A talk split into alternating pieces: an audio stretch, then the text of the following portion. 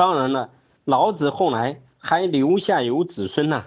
老子的儿子名字叫宗，他因为姓李嘛，李宗他是当时魏国的将领，因为作战有功，被封到段干这一个地方。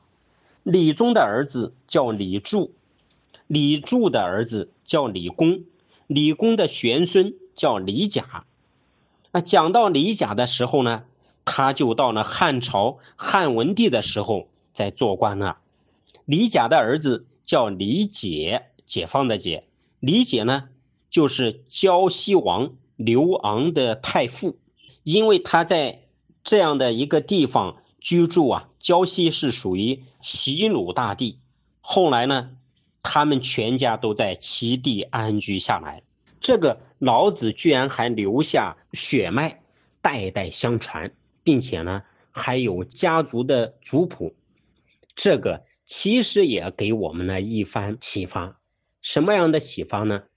虽然这一个跟我们现在所讲的天下第一大家孔子现在啊子孙传到了第七十五代吧，传到这样的一个大家族相比呢，老子的这一个家族显得好像不那么显赫，其实不是这样的，因为啊《史记》里面这里没有讲的。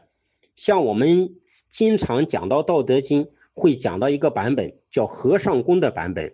据说和尚公呢也是老子的后人。那么为什么他的后世子孙就没有记载这么显赫呢？就是因为我们刚才所讲的，他们呢也把老祖宗老子的精髓奉为圭臬。什么精髓呢？